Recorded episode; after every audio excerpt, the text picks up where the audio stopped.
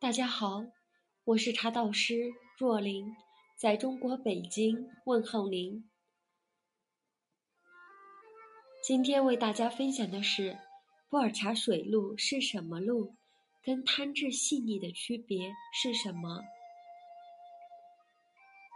从刚开始喝普洱茶到品饮数年，每个阶段的茶友对茶叶品质的要求也各不一样。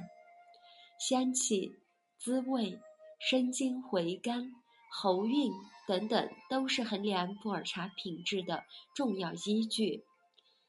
刚入门的茶友普遍更喜欢喝香气高扬、口感偏甜的茶叶。慢慢了解和学习了更多茶叶知识，喝的茶也越来越多，则会开始追求香气和口感层次。更为丰富、更有韵味的普洱茶，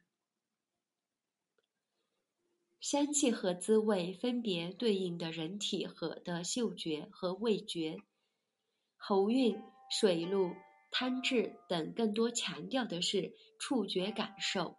对于真正喝懂了普洱茶的人来说，这是一种层次相对更高的品饮体验。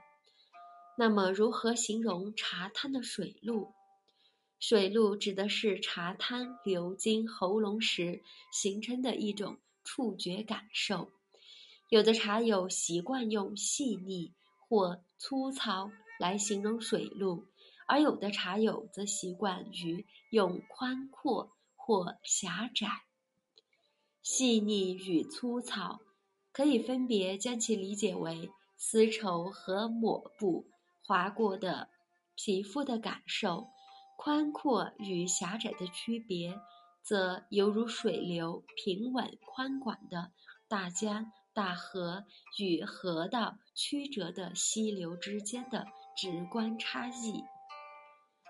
如果更进一步来区分，粗细多用于描述茶汤整体的质地，水路则更多的指的是咽下茶汤时是否流畅无阻。因此。用宽阔或狭窄来形容茶汤的水路，相对更为合适。那么，水路与汤质有何不同呢？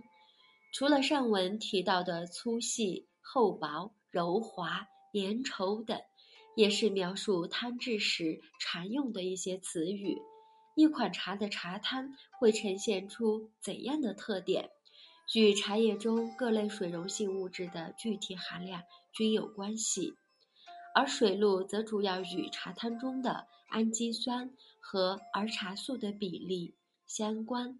但氨基当氨基酸含量丰富，儿茶素含量较低时，则水路比较开阔；当氨基酸含量较低，而茶素含量较高时，则水路狭窄。也就是说，水路更强调茶汤流经口腔和喉韵时的动态感官感受，汤质所包含的内容，则相对更为广泛。茶汤的粗细、厚薄也是更为具体、更容易感知到的一种品饮感受。